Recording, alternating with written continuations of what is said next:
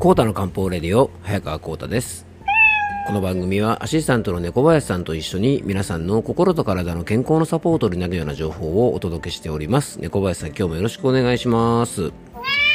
はいよろしくお願いいたします。いや猫林さんね、まあ、今日もねたくさんの方がねあのお店に漢方相談に来てくれたんですけども、まあ、皆さんのお悩みってね本当に様々ですよね。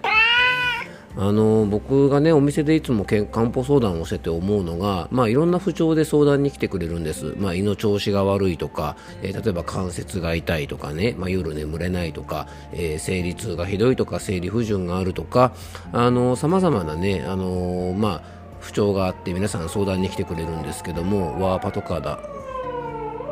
大丈夫かな？なんか騒がしいですね。はい。まあ、あの、そんな感じでね、相談に来てくれるんですけども、あの、結構皆さんとね、ゆっくり、あの、僕大体1時間ぐらいはね、あの、漢方相談、特に初回の場合はそれぐらい時間をとってお話聞くんですけども、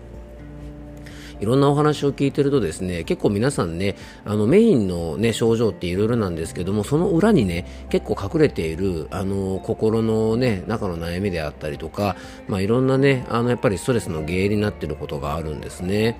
でそういうことをねあの皆さんねいろいろお話ししてくださってですね、まあ、聞いているとですね、まあ、本当に世の中にはねいろんな悩みがあるんだなっていうふうに感じますでね結構皆さん多くの方が、えー、そういう悩みをですね割とこう皆さん話してくれてでちょっと話をするだけでもねなんとなく気分がすっきりしたっていうふうにねおっしゃってくれる方が多いんですね。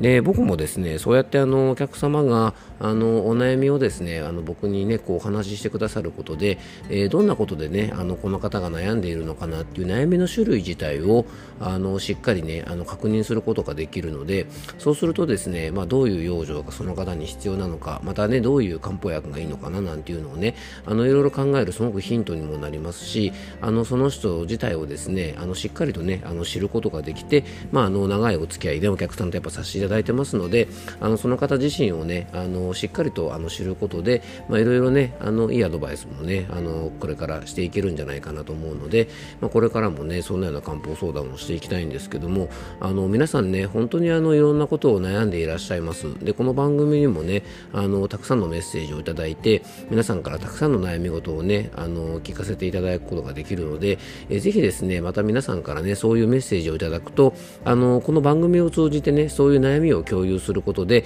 あ自分だけだと思ったらやっぱ同じような悩みの方がいたんだなってねあのそれだけでもね結構あの心強いと思いますからあのこの番組ではね引き続き皆さんからいろんなメッセージをお待ちしておりますので、えー、お気軽に送っていただけたらと思います、えー、番組詳細にね、えー、メッセージフォームとか番組のね、えーと専用の LINE とかですね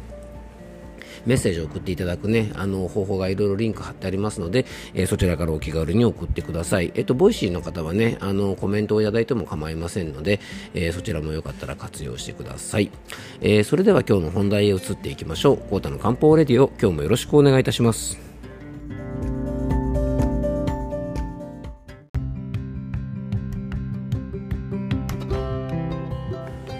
はい、えー、それでは今日の本題へ移っていきましょう。えー、今日はですね、まあ、非常にね、寒い時期ですね。あの、本当にあの寒さのピークの時期なので、えー、今日はですね、まあ、あの、体が温まる湯船についてね、ちょっとお話ししていきたいと思います。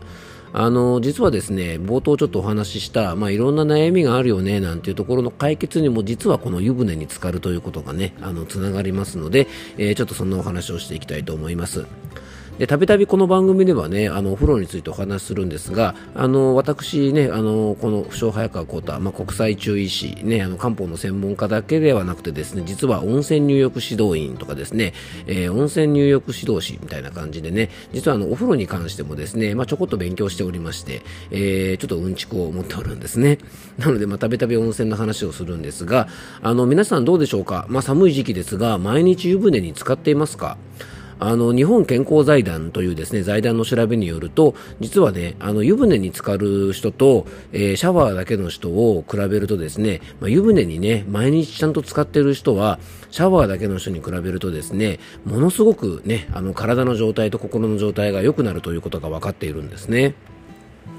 でちなみにですね、シャワーだけしか入っていない、ね、浴びてない人と湯船に使っている人だと、湯船に使っている人人の方が眠りの質が良いという方がですね、1.4倍いるんですね。40%アップですねだからこの眠りの質が良くなるっていうだけでも心と体健康になりますよねでちなみに、えっと、シャワーだけの人と湯船に浸かっている人に、えー、あなたは今健康ですか？とね、聞かれて、まあ健康かな？とかですね、あ、僕健康ですよって答えられる人が、実は湯船に浸かっている人の方が1.27倍ね、あの、20%以上、実は湯船に浸かっている人の方が、まあ、健康感が高いという回答が出てるんですね。そしてもう一つ、これすごく大事なんですが、えー、湯船に浸かっている人とね、シャワーだけの人に、あなたは今幸せですか？と聞かれてですね、あ、僕今幸せですって言えたりとか、まあまあ、あの、うん、それなりに幸せですよって答えられる割合がですね、実は湯船に浸かっている人の方が1.35倍。ね、すごいですね。35%も湯船に浸かってると幸せになれるわけですね。なのでね、あの実は湯船に浸かるっていうのはそれぐらいプラスのことがあるんです。でこれね健康度が高い眠りが高い幸福度が高くなる、まあ、それぞれ実はねちゃんと裏付けになる考え方とか理論がありましてまず睡眠に関してはね皆さんもねこれはよくご存知かな。あの湯船にゆっくり浸かる。特にね40度ぐらいの湯船にゆっくり浸かることで、えー、副交感神経が優位になって、えー、ぐっすり寝れるようになります。あとですね、人間というのは、えー、眠たくなるときに体温がこう下がると眠くなるのでね、湯船に浸かって1回体温が上がるとですね、そのね、えー、湯船に浸かって温まった体温が下がってくるときに、ちょっと眠気を感じるので、寝つきなんかも非常にこれ良くなるんですね。まあ、これはちゃんと生理学的にあのこのようなことが分かってます。あと健康感なんですが、当然眠りの質が良くなったり、体が温まってればですね、まあ、体が冷えててよく寝れない人に比べれば、まあ、確実に健康感は高くなると思いますので、まあ、この辺は分かりやすいですよね。で幸福度もね、あのー、しっかり眠れて脳疲労が取れてたりとか、まあ、体の状態が健康であれば当然心の健康度もリンクしてきますしあとですね、えっと、まあ、これは僕のちょっと持論というかね、考え方なんですけども、あの、毎日湯船に浸かるってね、結構まあ、めんどくさいといえばめんどくさいですよね。お風呂を溜めて入るってね、あの、そういう時間取らなきゃいけないわけですが、なんていうのかな、そういうね、湯船に、えー、お湯を溜めてですね、それにゆっくり浸かるぐらい、ちょっとね、心に余裕がある人の方が、多分健康感とか幸福度が高いんじゃないかなと思います。例えばね、もうあの精神的にいっぱいいっぱいで、そんなね、湯船にゆっくり使ってる時間なんてないよって思ってる人と、ああ、今日も疲れたし、ゆっくりお風呂でも入ろうって思える人では、まあ、どっちの方がね、心や体が健康になるかっていうのは、多分皆さんもね、あの想像しやすいんじゃないかなと思います。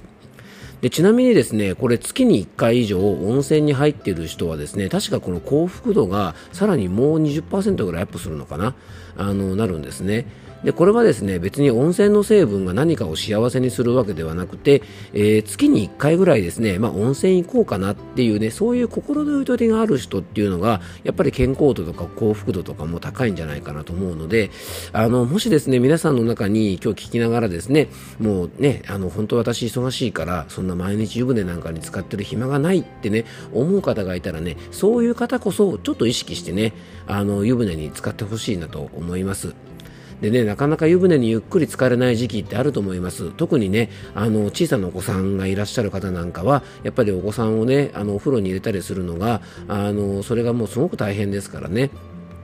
例えばパートナーの方がいてくれてね、あのパートナーがお風呂に入れてくれて、その間にゆっくりお風呂に入れる時間とかがあればいいんですけども、なかなか日々の生活でね、特にあのワンオペ育児何かをね、されてる方なんかは、本当にあの子供とね、本当にあの戦争のようにですね、嵐のようにお風呂に入って、バーッと入ってバーッと出る、とてもゆっくりなんか使ってられないって方いると思います。で、やっぱりね、それはそれでそういう時期ってあるのでね、あの、ちょっと仕方がないのかなと思いますので、えっとね、そういう方はね、やっぱり毎日とは言いませんので、もしね、ちょっと時間が取れるようだったら週に1回でも月に数回でもちょっとゆっくり湯船に入るっていうことをするだけでもねあの少し心と体のケアになりますので、えー、実は湯船というのはねあの冷え対策だけではなくていろんな部分でねこういう心の健康にもつながると思いますので、えー、オープニングでちょっとお話しした悩みが多い人ほどぜひね湯船上手に使ってほしいなと思います。